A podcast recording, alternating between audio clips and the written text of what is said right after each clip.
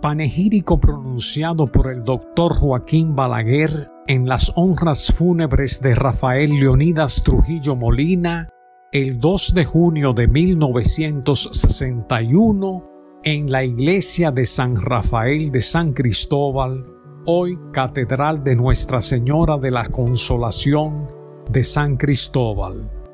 Fuente Archivo General de la Nación. He aquí, señores, tronchado por el soplo de una ráfaga leve, el roble poderoso que durante más de 30 años desafió todos los rayos y salió vencedor de todas las tempestades.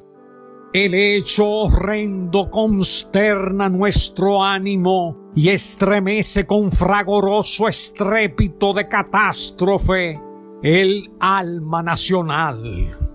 Jamás la muerte de un hombre produjo tal sentimiento de consternación en un pueblo, ni gravitó con mayor sensación de angustia sobre la conciencia colectiva es que todos sabemos que con este muerto glorioso perdemos al mejor guardián de la paz pública y al mejor defensor de la seguridad y el reposo de los hogares dominicanos.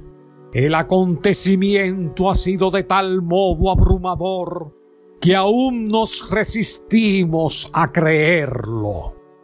La tierra vacila todavía bajo nuestros pies y parece que el mundo se ha desplomado sobre nuestras cabezas.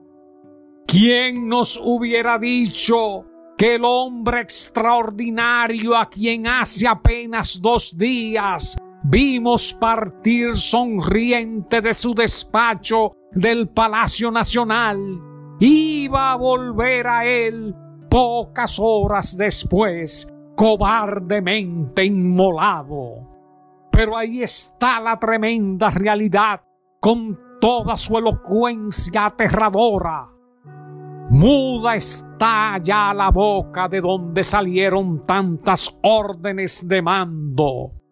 Inmóviles se hallan sobre el pecho donde el corazón ha cesado de latir las manos que sostuvieron la espada que simbolizó durante 40 años toda la fuerza física de la nación, exánime y vilmente atravesado por los proyectiles, yace ahí el pecho heroico donde flameó orgullosamente como si flotara en su asta el lienzo tricolor. ¿No es esta la hora de hacer la apología de la obra y la figura de Trujillo? Las lágrimas que nublan nuestros ojos y la emoción que empaña nuestra voz no nos permitirían cumplir con la ecuanimidad debida esa tarea justiciera. Pero los grandes hombres entran verdaderamente en la historia cuando abandonan el escenario de la vida con sus combates y sus contradicciones. Para el gran caudillo, a quien ahora nos disponemos a entregar a la tierra, para que ella reciba como una madre de sus despojos mortales ha llegado fatalmente ese momento supremo. Sea cual sea, señores, la actitud de la posteridad ante su obra y ante su memoria, desde ahora podemos afirmar que el nombre de Trujillo está grabado para siempre en el material que el tiempo respeta y que es capaz de transformarse, pero no de perecer en la sucesión de las generaciones. El legado que nos deja es enorme e imperecedero.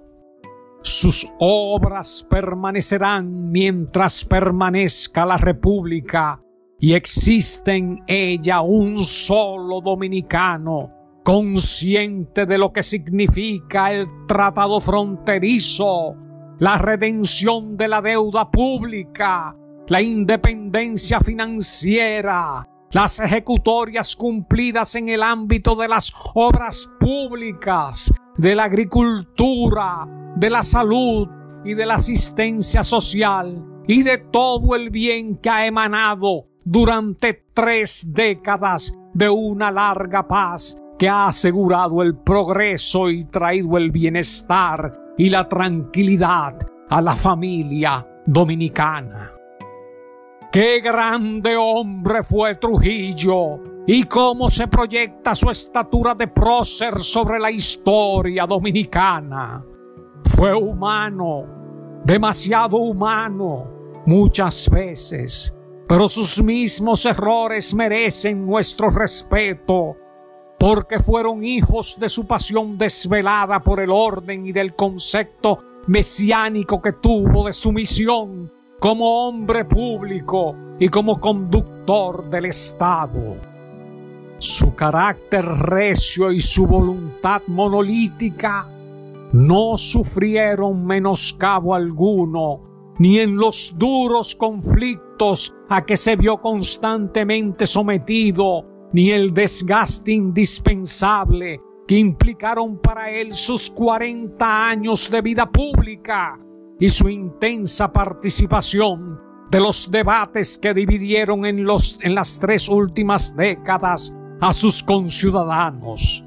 Su fe religiosa, por ejemplo, permaneció incólume a pesar de todas las apariencias y el último de los pensamientos que dejó escrito de su puño y letra y que entregó a uno de sus secretarios particulares el mismo día de su muerte para la preparación de un discurso que se proponía pronunciar él la ceremonia inaugural del templo adventista.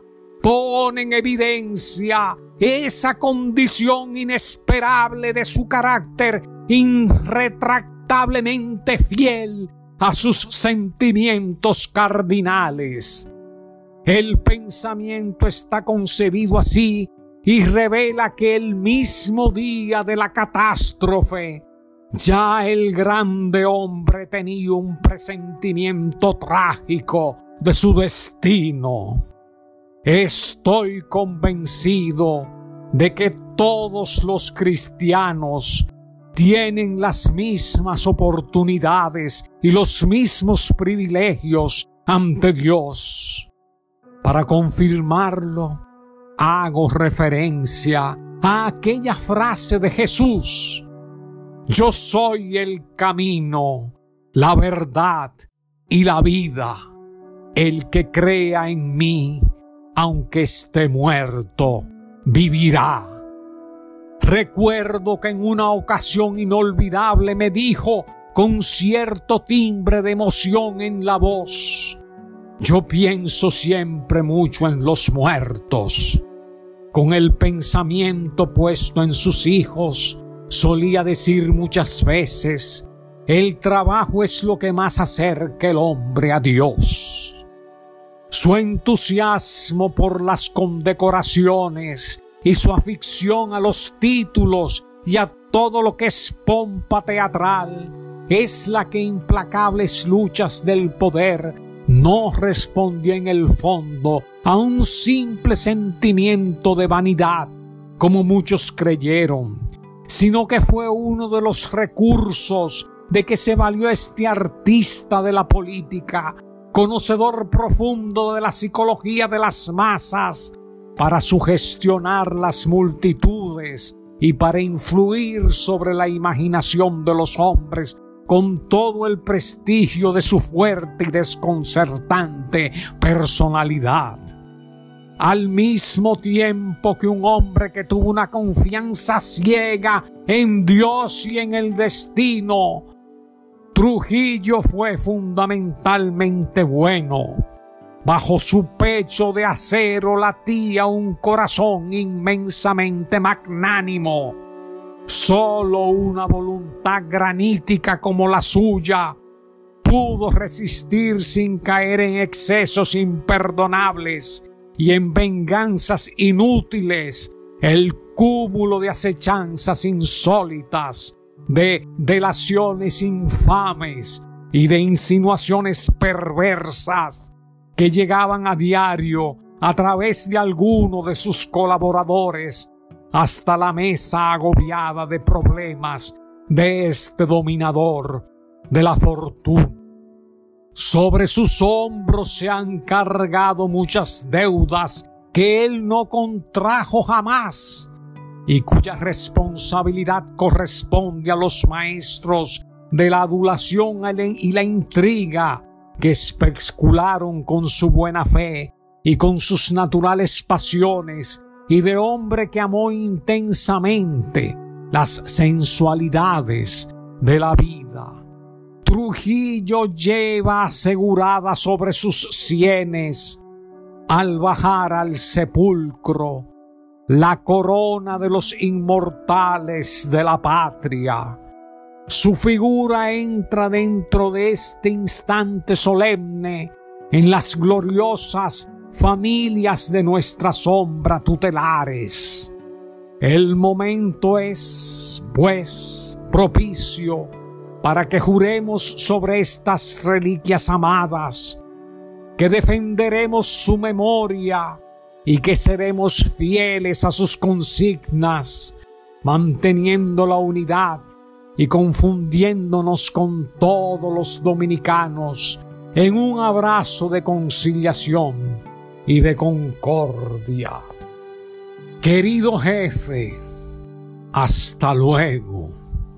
Tus hijos espirituales, veteranos de las campañas que libraste durante más de 30 años, miraremos hacia tu sepulcro como hacia un símbolo enhiesto y no omitiremos medios para impedir que se extinga la llama que tú encendiste en los altares de la República y en el alma de todos los dominicanos. Has llegado hasta aquí, traído en hombros de esta multitud sollozante, para reintegrarte a la tierra que te vio nacer y donde podrás dormir en el mismo regazo en que descansan tus antepasados. La tierra de San Cristóbal, la misma en que bebiste por primera vez el agua de tus ríos natales, te será siempre propicia y en ella hallarás al fin el descanso que te negó la vida. A ti batallador incansable que mataste el sueño y que no conociste la fatiga. No eres ya el adalid beligerante que fuiste hasta ayer. Ahora, transformado por los atributos que confiere el misterio a los elegidos por el sueño del que no se despierta, eres un ejemplo, un penacho, un índice que nos señale el rumbo a seguir desde la infinita lejanía de lo desconocido.